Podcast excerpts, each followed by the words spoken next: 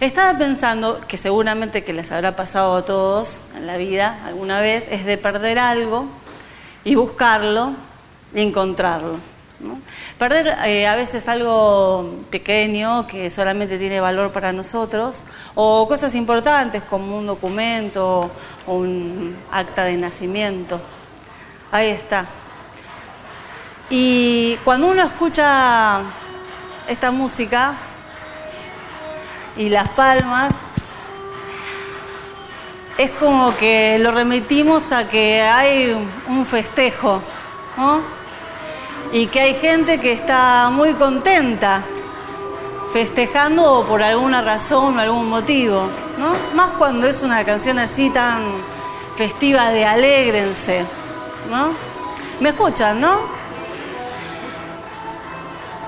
Uno dice, algo está pasando ahí, ¿no? Y hasta estaría tentado a acercarse. Y a veces pasa con esta cuestión de los objetos perdidos, que a mí me pasó también, que cuando, por ejemplo, se me pierde una lente de contacto, que justamente por esa razón yo no veo, me pasó, que es muy valiosa para el que no sabe, me pasó de llamar por teléfono a Guille para decirle que me ayude a buscarla. Era tal la desesperación que era, no encuentro la lente. Finalmente, cuando la encontraba, lo llamaba para contarle, encontré la lente, encontré la lente de contacto.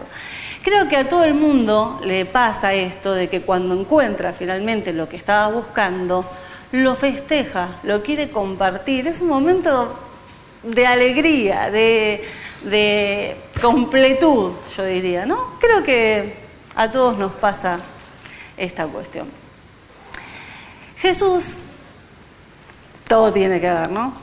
Jesús, este, cuando explicó eh, este pasaje que les voy a compartir hoy, eh, hablaba de una fiesta y de algo perdido y algo encontrado, ¿no?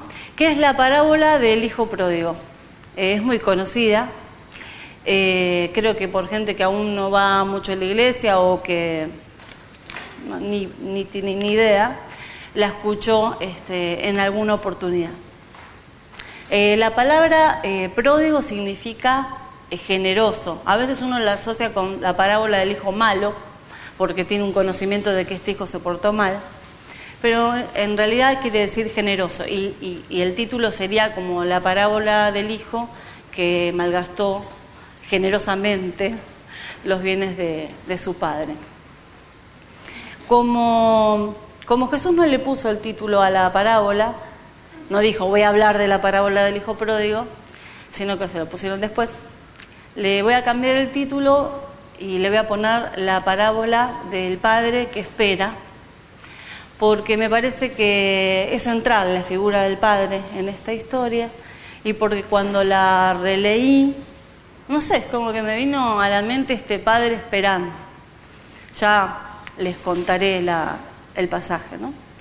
Lo que sí pensaba es, eh, las parábolas son relatos que traen elementos de la vida cotidiana y que fácilmente se pueden entender, más para el público en el que Jesús explicaba esto. Este, porque incluso como tienen elementos de la vida común, usual, cotidiana, se pueden eh, recordar en otros momentos, no solamente cuando Jesús las estaba enseñando, sino que por ahí a esta gente eh, se le perdía algo, como este caso, y se acordaba de esa enseñanza. Y quizás en ese momento tendría el efecto que Jesús había buscado. Jesús no, enseñaba con PowerPoint, ¿no? porque además no los tenía, pero no lo hubiera usado tampoco para explicar eh, conceptos teológicos, tipo, bueno, voy a hablar del perdón, eh, sino que usaba estos relatos que tenían esta, este color, esta cercanía, esta fácil comprensión. Eh, en general, las parábolas, si, bien hablaba de temas re profundos, servía para, Dios, Jesús las usaba para explicar quién era Dios, cómo, cómo acercarnos al concepto de quién es Dios, quién era Él y también cómo debíamos relacionarnos entre nosotros en este reino que es el reino de Dios, de los, de los cielos, que Jesús venía a instaurar. Y a pesar de que era un reino, es un reino, muchas veces Jesús usó la figura de padre para hablar de Dios por esta cercanía más que de rey. De rey también, pero de padre la usó muchas veces y este es el caso de esta parábola. Resulta que Jesús estaba ahí como eh, entre pecadores, publicanos, gente inmoralmente dudosa o moralmente dudosa, y fariseos y escribas que estaban cerca de él lo criticaban, ¿no? De por qué estaba con ellos. Los fariseos eran personas eh, religiosas que conocían, me animaría a decir yo, teóricamente a Dios y que conocían mucho las escrituras, incluso mucho más que cualquiera de nosotros, que yo misma. Las podían repetir y aplicar y, esforzarse en, en actuarlas. Así que va dirigida a ellos. A veces tenemos como la idea de que Jesús los rechazaba a los fariseos, otra, otra de las ideas ¿no? que a veces uno tiene. Y en realidad Jesús eh, quería, esta es la, la parábola del Hijo Pródigo, una ocasión más para mostrarles a estas personas en particular, que creían que eran buenas y que hacían todo bien, quién era realmente Dios. Jesús no se cansó de tratar de explicarle a los fariseos todo el amor de Dios. Y por eso pensaba, no encuentro un lugar en donde Jesús rechaza o donde Dios rechaza. Hay, este, no hay situación, no hay persona, no hay lugar para el rechazo. Esta parábola está eh, enganchada con otras tres que hablan de lo mismo, de cosas perdidas. La parábola de la oveja perdida, la moneda perdida, el hijo pródigo. Todas se resumen en algo que se perdió, algo que se buscó, algo que se encontró y un gran festejo para compartir la alegría del reencuentro. Vamos a el texto, el pasaje, a ver si está ahí. Sí, bueno, ese solito. Bueno. Eh, cuando los fariseos le dicen, ¿por qué está Jesús acá con esta gente? Horrible esta gente, ¿cómo puedes estar? Jesús dice esto. Un hombre tenía dos hijos, continuó Jesús, porque venía hablando de las otras dos parábolas. El menor de ellos le dijo a su padre, papá, dame lo que me toca de la herencia. Así que el padre repartió sus bienes entre los dos. Poco después, el hijo menor juntó todo lo que tenía y se fue a un país lejano. Allí vivió desenfrenadamente y derrochó su herencia. Cuando ya lo había gastado todo, sobrevino una gran escasez en la región y él comenzó a pasar necesidad. Así que fue y consiguió empleo con un ciudadano de aquel país que lo mandó a sus campos a cuidar cerdos. Tanta hambre tenía que hubiera querido llenarse el estómago con la comida que daban a los cerdos, pero aún así nadie le, le daba nada. Por fin recapacitó y se dijo, ¿Cuántos jornaleros de mi padre tienen comida de sobra y yo aquí me muero de hambre? Tengo que volver a mi padre y decirle, papá, he pecado contra el cielo y contra ti. Ya no merezco que se me llame tu hijo. Trátame como si fuera uno de tus jornaleros. Así que emprendió el viaje y se fue a su padre. Todavía estaba lejos cuando su padre lo vio y se compadeció de él Salió corriendo a su encuentro, lo abrazó y lo besó. El joven le dijo, papá, he pecado contra el cielo y contra ti, ya no merezco que se me llame tu hijo. Pero el padre ordenó a sus siervos, pronto traigan la mejor ropa para vestirlo, pónganle también un anillo en el dedo y sandalias en los pies. Traigan el ternero más gordo y mátenlo para celebrar un banquete porque este hijo mío estaba muerto, pero ahora ha vuelto a la vida. Se había perdido, pero ya lo hemos encontrado, así que empezaron a hacer fiesta. Mientras tanto, el hijo mayor estaba en el campo. Al volver, cuando se acercó a la casa, oyó la música del baile. Entonces llamó a uno de los siervos y le preguntó qué pasaba. Ha llegado tu hermano, le respondió, y tu papá ha matado el ternero más gordo porque ha recobrado a su hijo sano y salvo. Indignado, el hermano mayor se negó a entrar, así que su padre salió a suplicarle que lo hiciera. Pero él le contestó, fíjate cuántos años te he servido sin desobedecer jamás tus órdenes, y ni un cabrito me has dado para celebrar una fiesta con mis amigos. Pero ahora llega ese hijo tuyo que ha despilfarrado tu fortuna con prostitutas, y tú mandas matar en su honor el ternero más gordo.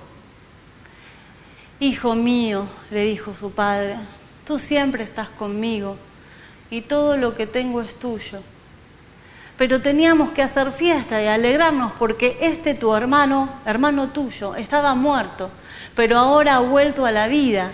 Se había perdido, pero ya lo hemos encontrado. Qué hermoso. Yo creo que nos podemos ir. Eh, justamente, ¿no? Se entiende el mensaje porque es un mensaje sencillo. Y mm, quizá lo, que sí me parece que hay algunas cositas que se nos escapan por una cuestión de contexto, eh, que al público, a estos fariseos principalmente que estaban escuchando a Jesús, no se le escapaba.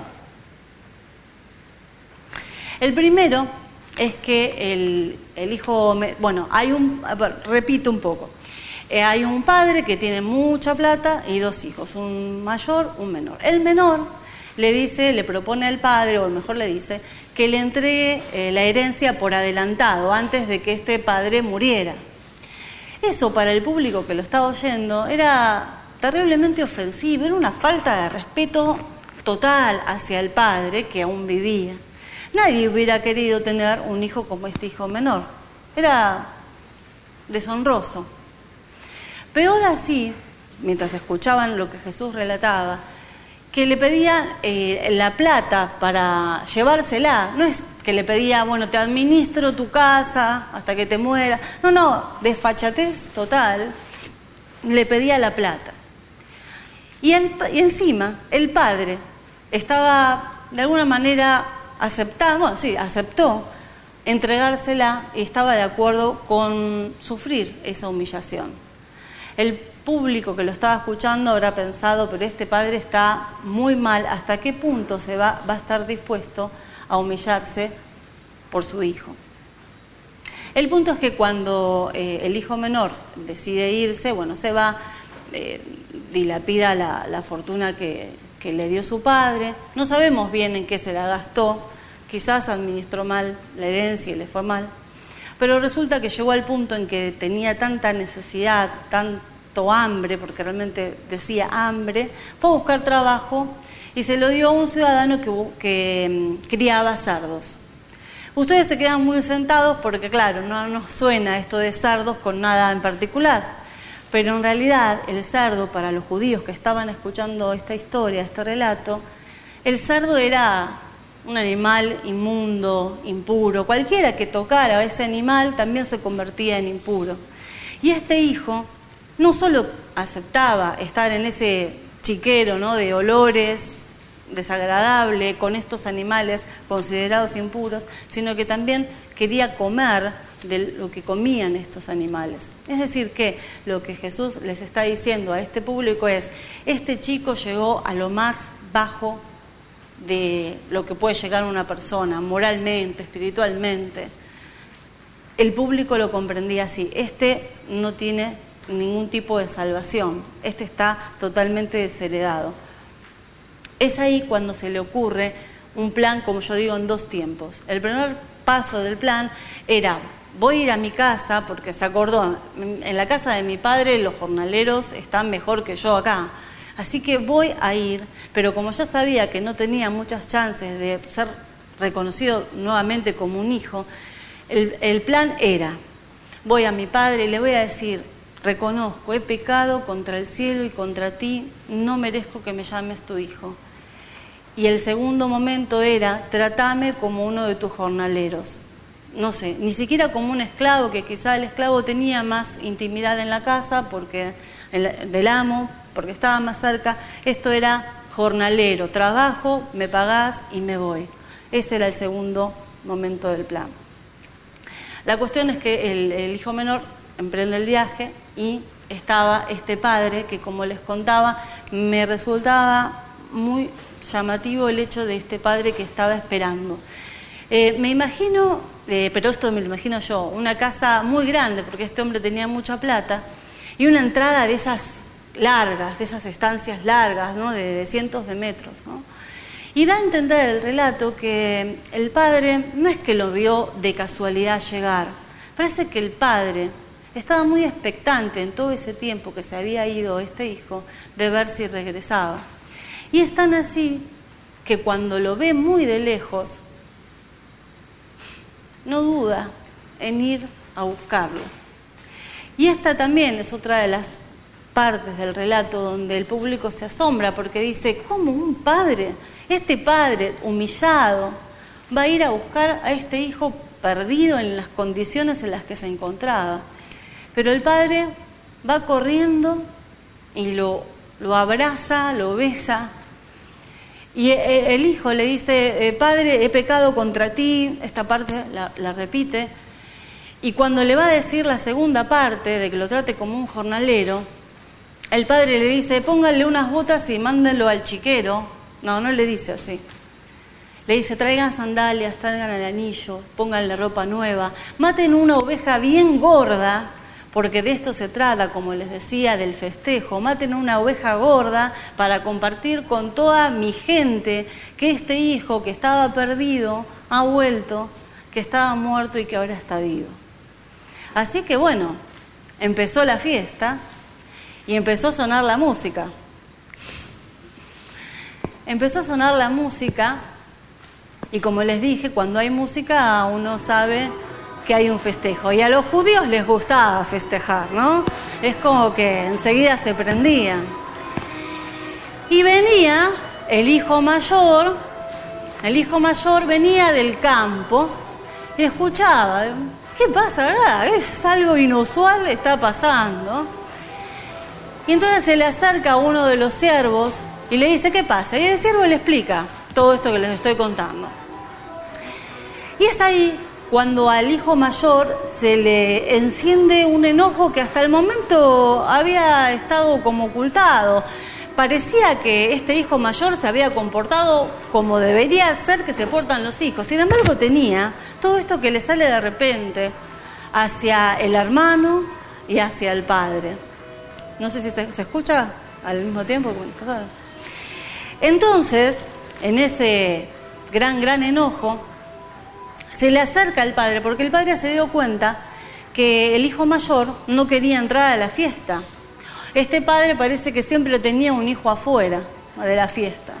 Entonces se le acerca y el, y el hijo este, el mayor, todo enojado, en lugar de referirse a padre tal cosa, no le dice eso, le dice directamente, yo que he estado acá con vos y trabajé todo el tiempo, no me diste ni plata para un cabrito, y ese tu hijo ni siquiera lo llama hermano, se lo gastó en prostitutas, no lo sabemos, y vos acá le matás una oveja regorda, indignadísimo. Y el padre le dice al hijo mayor, que también salió a buscar, no tan solo salió a buscar al hijo menor, sino que lo salió a buscar a él, y le dice, hijo mío, le dice, todo lo que tengo es tuyo todo. Vos permaneciste acá conmigo y todo, todo te pertenece. Pero ahora ha vuelto tu hermano, que creíamos que estaba perdido, que, creía que, estaba, que creíamos que estaba muerto, y está vivo y vamos a festejarlo. No sabemos si este hijo mayor venció su enojo, lo reconoció y entró a la fiesta a festejar. Bien, hasta acá termina el relato de la parábola, eh, que es de fácil comprensión. Voy a agregar algunas cosas nomás.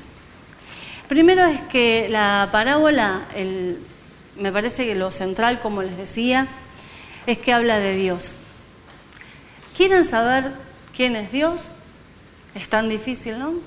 Bueno, leamos, leamos todo el tiempo esta parábola y nos vamos a dar cuenta que Dios es como este Padre. Dios es un Padre y es como este Padre.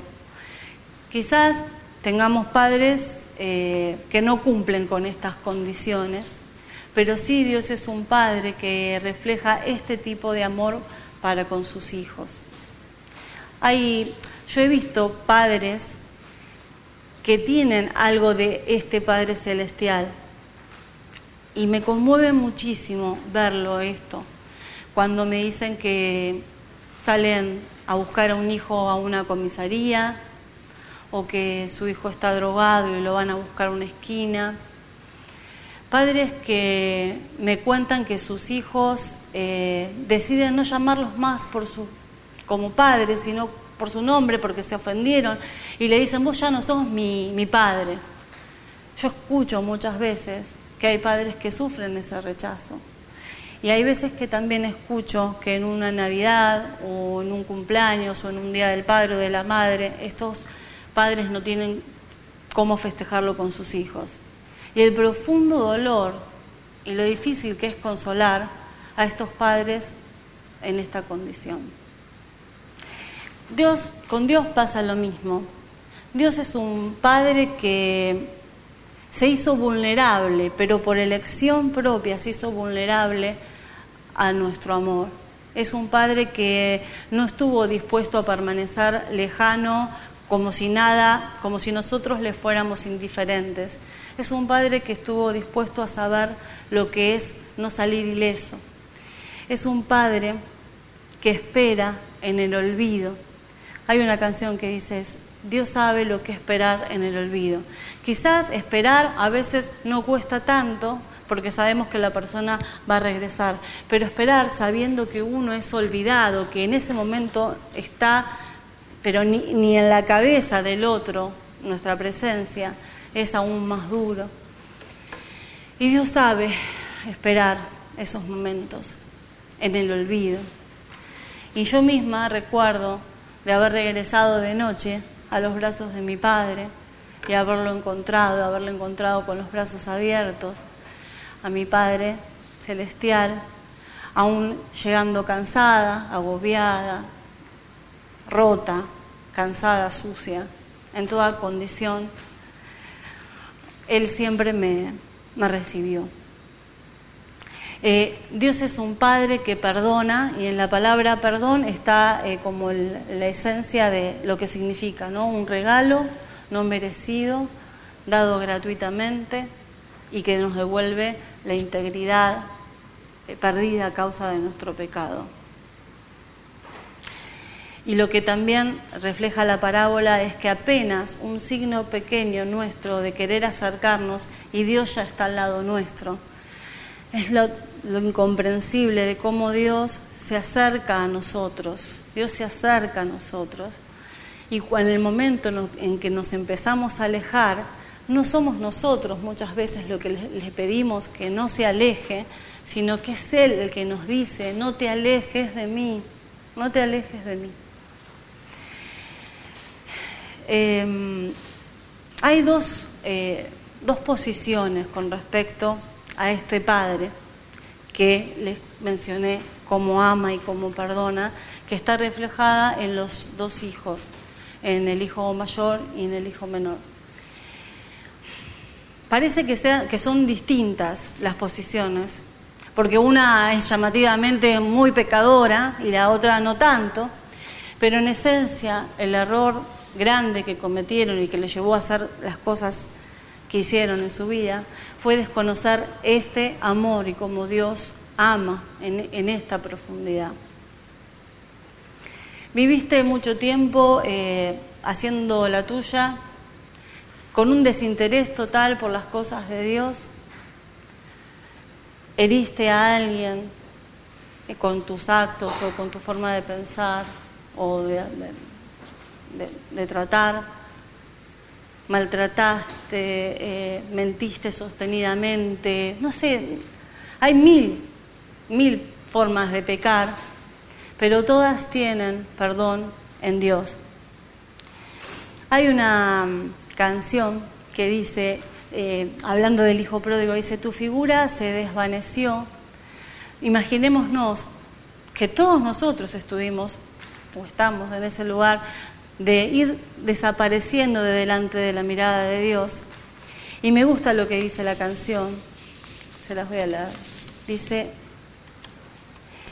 que como que, a ver, estoy parafraseando y no es un texto bíblico, pero no sé, me gustaba.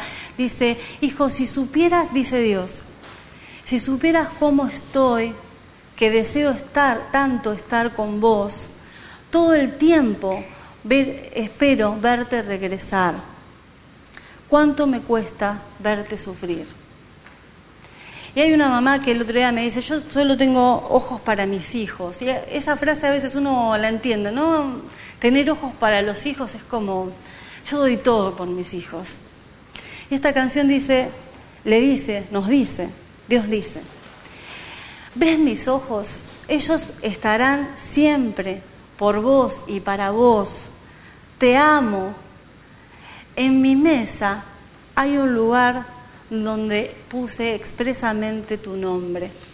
Es así como Dios habla a este hijo pródigo, a todos los pródigos, entre los cuales me, incluyo. Em, la otra versión es la de el hijo mayor, un hijo enojado. ¿Te enojaste con Dios? ¿Te pareció que a veces Él se eh, trata a las personas de manera injusta? Porque quizás fue bueno con alguien que vos decías, este, este no merece bondad, este merece castigo, este la sacó muy barata. ¿Te enojaste? ¿Alguna vez creíste que Dios debía perdonarte porque eras muy bueno y porque en general hacías las cosas bien? ¿Que el perdón era un deber de Dios? Estás equivocado. Las posiciones del mayor y del menor son intercambiables. No sea cosa que deseemos castigo y en otro momento estemos en el lugar de clamar por misericordia. Siempre pensemos también en esta posición. Nadie es suficientemente bueno como el hijo mayor creía, ni nadie es suficientemente malo para que Dios no nos perdone. Em, el verdadero trabajo, porque el hermano mayor trabajaba, ¿no? Trabajaba duro. Se ve que habrá, habrá puesto esta condición de ser amado si trabajaba y estaba a la altura de lo que él creía que su padre esperaba. Pero el verdadero trabajo que tenemos como hijos de Dios es comprender el amor de Dios en toda su profundidad. Pablo, San Pablo, dice que dice, yo, bueno, no lo quise agregar para no agregar textos, pero dice, yo le pido a Dios que podamos comprender la, la anchura, la profundidad, la longitud, y me faltó uno, ¿no?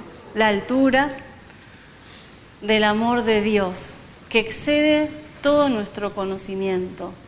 Porque esa sí es la clave para vivir bien y, digamos, es al revés. Empezamos a comportarnos en correspondencia con la clase de amor que Dios nos da y no al revés de actuamos bien para que Dios nos ame.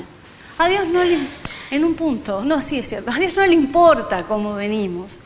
A Dios lo que le importa es que volvamos y que volvamos sabiendo que necesitamos su perdón. Ese es el verdadero trabajo que tenemos que hacer como hijos. Para mm, terminar, em, también eh, me venía esta figura de cómo representar ese amor tan grande de Dios y me vino esta figura de, acá tenemos la cruz, una cruz de madera, en la madera se puede tallar.